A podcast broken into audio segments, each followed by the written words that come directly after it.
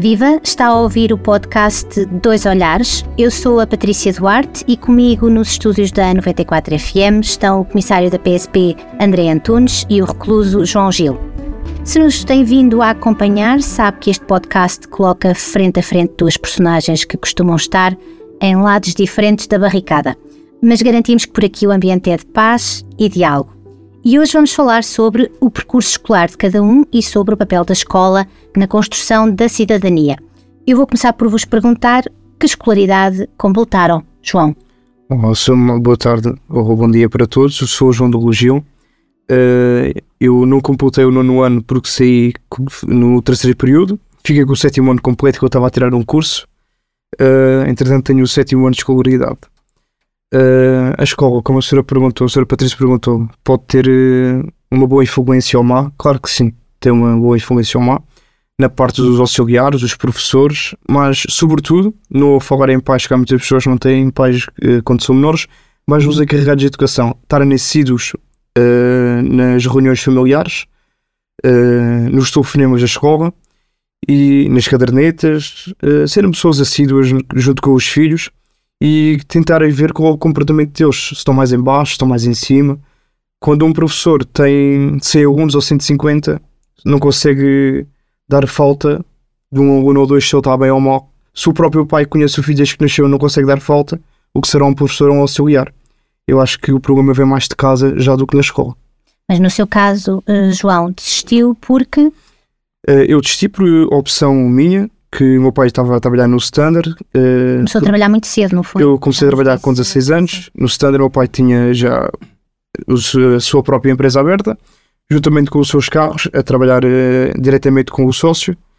Uh, eu, na, naquela altura, necessitava de ajuda e eu, é a minha paixão, é carros, é, é andar por, por eu muito fora. Era o que eu queria e falei com ele. Tive essa opção de poder sair da escola e entrar no comércio de automóveis. Foi por opção própria. Mas gostava da escola? Gostava da escola, sim. Qual era a sua disciplina preferida? Era a História. Hum, interessante. André? Eu também gosto muito de automóveis, atenção. Uh, o meu percurso escolar, uh, pronto, há aqui se calhar algumas diferenças, não é? Porque eu, eu completei os estudos, não é? Até, até o grau de, de mestrado. Uh, e, e, pronto, filo, filo, filo, fiz um percurso, digamos que sempre regular, em termos académicos, eh, desde o ensino básico, secundário e, e, universitário. Portanto, aqui há aqui, pronto, alguma diferenciação, dado que não tive uh, de interromper para trabalhar, como foi o caso do João. É? Portanto, eu fiz os estudos e depois os estudos é que me empurraram para uh, o trabalho, digamos assim. Que memórias guarda da escola? Guardo, guardo boas memórias. guardo boas memórias da escola, boas amizades. Uh, portanto, ainda hoje tenho, tenho colegas meus da escola, de, de, de, andar com eles no ciclo no, na, e na escola uh, industrial, como se chamava, a escola industrial, que, que apesar de estarmos anos eh, sem falarmos, eu sei que posso contar com eles e são amigos que, que fiz para a vida, não é? Também guardo memórias de alguma pressão, em, algum, algumas vezes, não, é? não foram só coisas boas. A escola também teve, para além de muitas brincadeiras e muitas aprendizagens, também guardo memória de alguma pressão que eu tinha às vezes antes dos testes, antes dos exames, lembro-me daquelas dores de barriga habituais. Uh, e pronto, tenho uma má memória no quinto ano, nunca mais me esqueci, que fui posto na rua um, fui, fui colocado na rua numa aula de inglês, ainda me lembro, porque eu já tinha algumas luzes de inglês, porque eu já andava Uh, portanto, no instituto fora da escola uh, com aulas de inglês já tinha algumas luzes. E então, para me querer evidenciar que sabia aquilo que já estava a ser ensinado, fui posto na rua e muito bem. Hoje, hoje vejo que foi muito bem posto na rua. É uma memória. É uma mancha no seu currículo. exatamente, exatamente. No episódio anterior falámos dos bairros uh, e da influência que têm no, no percurso de cada um. A escola consegue contrariar a influência do bairro e ajudar os alunos a seguirem outro rumo? O que é que vocês acham? Uh, a senhora Patrícia, eu acho que eu acho que sim. Eu acho que sim. A escola pode ter eh, uma grande influência na nossa parte. Pessoas miúdas de bairros que não têm possibilidades. Eu cresci com todas as possibilidades, mas eu tenho e vejo pessoas de bairro que não têm possibilidades socioeconómicas nenhumas. Têm zero. Não conseguem sequer pensar num futuro melhor sem ser aquele que eles conhecem e podem encontrar algum professor ou uma professora que lhe possa mostrar uh, o mundo de maneira diferente. Olha, segue isto, podes ser isto, podes viajar pelo mundo, podes tirar um mestrado, podes ser advogado uh, e mostrar o professor ou professora o mundo de maneira diferente, como eles não conhecem ou como os pais dessas pessoas não conhecem, mostrar aos filhos. Eu acho que a escola pode ser uma grande valia na, nesta possibilidade. E um professor pode salvar um aluno? Salvar no sentido de, eh, neste contexto em que estamos todos aqui a conversar, não é? No sentido de o afastar de uma vida de criminalidade?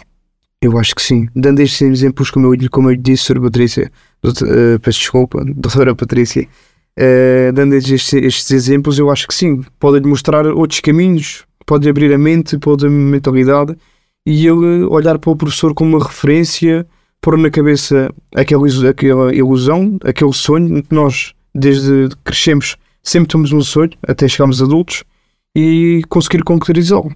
Eu acho que sim. Eu não diria melhor, até porque a escola não tem só um papel de ensinar, não é? Tem também um papel de educar. Claro. Um, e aliás, eu acho que que melhor exemplo poderíamos ter que não o do, o do, João, que está neste momento numa escola. Portanto, para todos os efeitos, ok, está a cumprir uma, uma, uma situação de reclusão.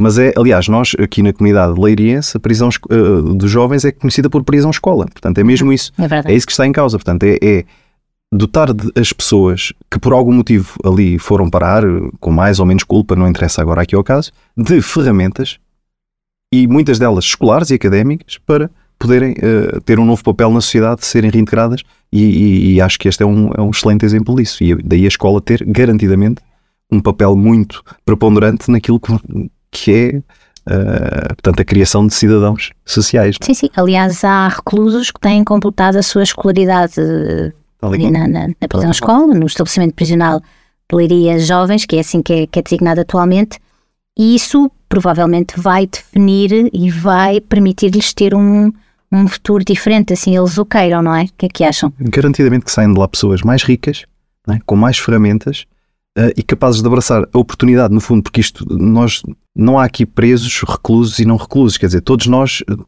a cada dia que passa somos brindados com oportunidades. Podemos agarrá-las, não as agarrar hoje, agarrar amanhã.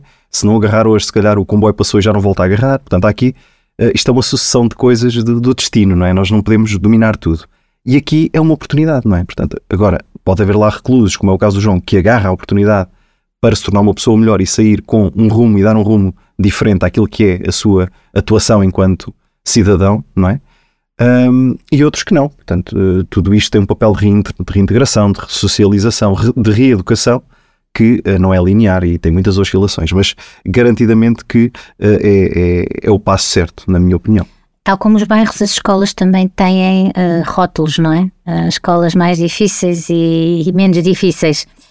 as escolas podem ser um prolongamento dos bairros, ou seja, podem ser, isto que eu vou dizer é um pouco forte talvez, mas podem ser locais de crime e, e, e de aprendizagem do crime?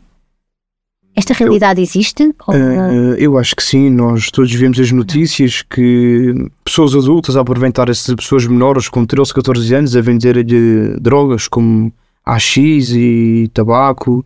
Uh, isso é um grande, uma influência para, para o mal. Estarem a vender drogas a um miúdo de 13 ou 14 anos e falam já fuma, que é bom, eles não sabem, vão à procura de, de uma aventura do que é novo e por vezes ficam agarrados já àquilo. E depois quando há aquele sentimento que o risco compensou, é? ainda que tenha sido naquela vez e na segunda e na terceira, a quarta pode não compensar, mas até ali compensou. Portanto, esta noção de que o risco a compensa, a adrenalina, exatamente, uh, vai multiplicar é? Uh, os casos. E a escola, nessa medida, às vezes pode ser uh, um palco para a aprendizagem do que não é certo. Não é? A escola devia ser um local de aprendizagem do correto não é? de, de educação para o bem. Mas sim, uh, pode ter muitos contextos em que isso não. Eu lembro-me de um episódio, uh, também no meu, nos meus tempos de ciclo. Eu era miúdo, sei lá, de 11 anos, um, ehm, e estava a jogar ao Berlim com uns colegas meus. e recordo-me na altura, isto já prescreveu, portanto já posso contar, que havia lá um, um rapazola que, que, fazia parte lá de um grupo assim um bocado mais, mais problemático. não era da etnia cigana, não era, de, não era africano, portanto era de um grupo assim um pouco mais uh, complicada, andavam lá sempre a, a, atormentar os mais novos e ele era mais velho que o pai, uns 3 ou 4 anos. E atenção, 3 ou 4 anos, em 10 ou 11 anos, a diferença é muita, não é? Quer fisicamente, uh, mas principalmente do porte físico era bastante já diferente. Uh, e recordo-me que ele chegou ao pé de nós, começou ali para a frente, para trás e acabou por nos levar aos berlindes. E eu, do alto da minha, da minha uh, insuficiência física perante ele, uh, resolvi surgir-me e aquilo revoltou-me tanto ele ter-nos levado as berlindes e eu virei-me a ele e pegámos-nos ali à bolha. Cheguei a casa todo arranhado, todo, todo ensanguentado nesse dia. Uh, isto para dizer o quê? Uh, para dizer que aquele rapaz, com o grupo que ele, no fundo, ele era ali um líder e tinha vários seguidores atrás dele. Ele era, digamos, um, um, um profeta do mal, não é? E então ele ensinava aos outros e os outros imitavam-no porque viam nele ali uma figura de liderança para o errado, não é? Daí que a escola muitas vezes tem este, este mundo paralelo, não é? Aquela figura do, do, ir atrás é? do ginásio, do ir escondido, fazer não sei Sim. o quê. Portanto, há esta ideia do, do, do, ilícito também, que começa necessariamente nas escolas. Todos, todos por lá passamos e sabemos como é que é, não? Uh, há uma questão que se fala muito uh, hoje em dia, uh, ela sempre terá existido, mas agora tem este nome e está todos os dias na, na, no nosso vocabulário, que é o bullying. Um, tem ideia que este é um problema grave nas escolas? passaram ou, ou, assistiram a casos desses? João? eu tenho agora ainda mais, não é? Com o tempo, com a maturidade que nós vamos agarrando, vamos tendo mais percepção do que é os problemas Uh, eu antes, se calhar, vi, vi o bullying como uma brincadeira. Nunca fiz bullying na minha vida, também como nunca sofri bullying na minha vida. Mas via acontecer. Via acontecer e nada fiz para cessar isso. Se calhar, se fosse hoje, chamava a pessoa a atenção que estava a fazer isso. Porque eu não tinha o conhecimento do que, é que ali estava a acontecer. Era uma mera brincadeira de crianças. E a outra pessoa a ser humilhada, a ser maltratada. E o bullying é uma coisa que acontece todos os dias, em todas as escolas. E é uma coisa bastante grave. Não. No meu caso e daquilo que é a minha experiência, eu não poderia descrevê-la em melhores palavras do que esta que o João disse. Portanto, eu nunca sofri de bullying, nunca senti que, que fosse vítima de bullying, tal como nunca pratiquei bullying com ninguém. Uh, sempre remei contra isso, aliás. Mas foi um remar contra isso muito passivo, à semelhança do João. Eu cheguei a assistir a situações e talvez um bocadinho pelaquela ideia que falámos no episódio dos bairros de ok, eu não concordo, mas uh, para não ser metido ao barulho, para não sofrer também algum tipo de represálias, acabo por me amedrontar e não dizer nada. Isto não estamos a falar em crianças, não é? Uh, sim, uh, posso dizer que passei por isso, uh, isso talvez se fosse hoje não o faria, não é? Portanto, tinha um papel interventivo e de defesa daquela pessoa. Mas eu ainda vou mais longe. Eu acho que nós caminhamos, portanto, a passos rápidos e largos para um abismo muito grande no que diz respeito ao bullying, que é na modalidade ciber. Portanto, nós hoje vemos hum. cada vez mais, os jovens têm acesso cada vez mais precoce às redes sociais, à internet ou a todas essas ferramentas digitais. Uh, e eu, daquilo que é a minha percepção, apesar de não ser a minha função no dia a dia, mas vou, vou colhendo algum contributo dos polícias da Escola Segura e que vão, vão fazendo esse reporte, o ciberbullying é, é, é, é, é Portanto, é, é, uma, é uma, uma avalanche que vai surgir. Tivemos Aliás, agora, já existe. Tivemos, tivemos agora um caso recente em, em Leiria. Sim, sim, sim. Uma ameaça de um, de um ataque, não é? De um ataque massivo numa escola. Quer dizer, portanto, estamos aqui ao, ao, ao, à distância de um clique, não é? Que qualquer rapaz e rapariga de, de tenra idade tem acesso, de lançar o pânico. E, mais que lançar o pânico no global, é uh, portanto, afunilar essa violência e, esse, e esse, essa ameaça para uma pessoa em concreto, para um jovem em concreto, que muitas vezes depois tem vergonha de dizer, chega à casa não diz nada, os pais também não sabem, uh, e há aqui uma, uma, uma, bola de neve que vai crescendo e assusta-me um bocadinho. A PSP tem um programa que é o Escola Segura. Uhum, hum, sente que ele é hum, suficiente e eficaz no controle de algumas situações? Suficiente e eficaz, eu diria que ele é uh, necessário, uh, atual, Uh, suficiente nunca será, porque isto os meios são sempre escassos para tudo, para tudo aquilo que são as necessidades que nós, que nós sinalizamos, não é? Quanto, quantos mais meios houvessem, melhor neste, neste capítulo, não é? Neste e noutros, mas neste em concreto. Agora, eu, eu definiria a escola segura, uh, no fundo, como uma espécie de catalisador imediato para aquelas, para aquele, para aquela, para aquelas pequenas, uh, pequenas incivilidades que vão ocorrendo em contexto escolar, daquela pequena delinquência que vai ocorrendo. São catalisadores que estão logo ali e podem ter uma ação junto dos, das pessoas em concreto, são um grande ponto de conhecimento dos jovens, é? que vão crescendo. É? Hoje têm 10, amanhã têm 15, daqui a, a, a 3 ou 4 anos são, são maiores de idade e são cidadãos uh, sociais, é? mas que foram, no fundo, acompanhados por aqueles polícias que, ao longo dos anos, uh, lhes foram dando alguns conselhos, fazendo algumas ações de sensibilização, alertando para determinado tipo de perigos. E, portanto, no fundo, aqui com a ideia de ser a ponte entre a escola e a polícia, são esses polícias, em concreto, que vão ajudando e, e supostamente a, a criar padrões uh, de referência também, não é? João, apercebeu-se de alguma intervenção alguma vez da uh, Escola Segura? Sim, deste já, programa da PSP? Percebemos já de, de, alguma intervenção da Escola Segura, uh, eu achando na minha consciência que ele é insuficiente, havendo pouco. Uh, eles só apareciam quando houvesse um caso de pancadaria ou quando o diretor da escola ou a diretora ligasse para eles ir fora, irem lá intervenir perguntar o que é que tinha acontecido, para levar a ocorrência a tribunal, para a esquadra. Uh, não era um, eles estarem lá passivamente, à porta da escola, andarem lá a controlar, a ver o que é que acontecia, o que é que não acontecia, desejaram um bom dia à rapaziada ou às raparigas, como é que estão, como é que correu o dia da escola, como é que está tudo bem. Não há esse momento de proximidade. Eles iam só agir quando o diretor ou o diretor da escola ligasse para eles quando houvesse uma ocorrência ou estivesse para acontecer algum problema, como um grupo, eles apercebiam-se, pá, vai haver dois grupos lá fora que vão dar à, pancada e deixa-me ligar para, o, para a escola segura, que é para eles intervirem.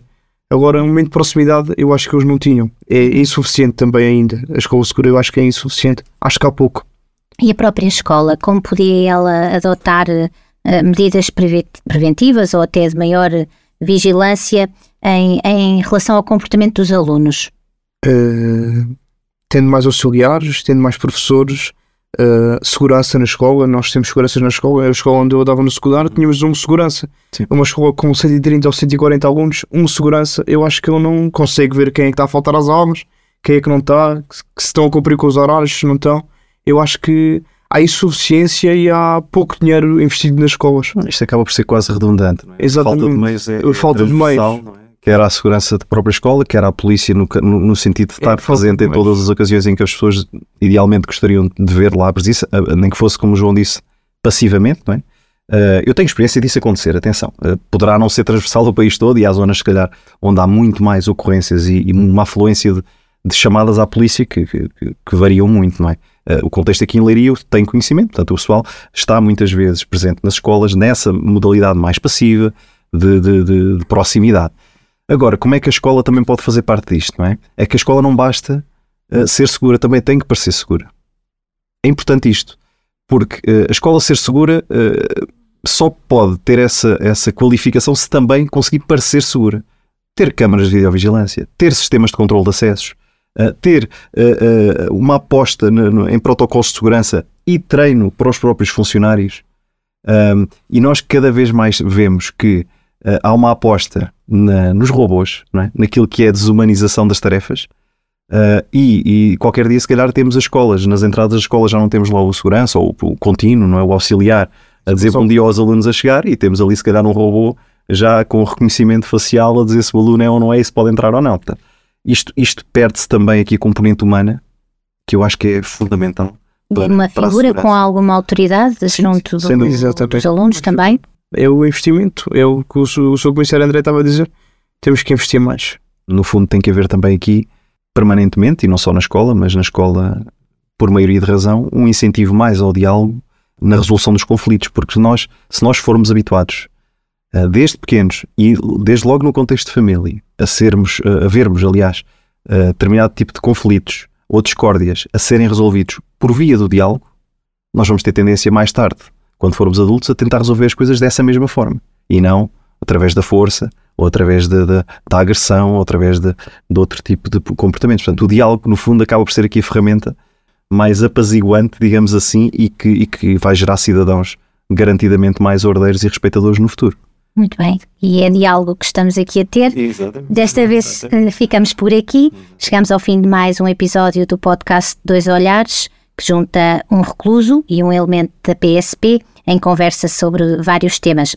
Voltaremos em breve, mas até lá siga-nos no site do Região de Leiria e também nas plataformas Spotify, Google Podcasts e Apple Podcasts.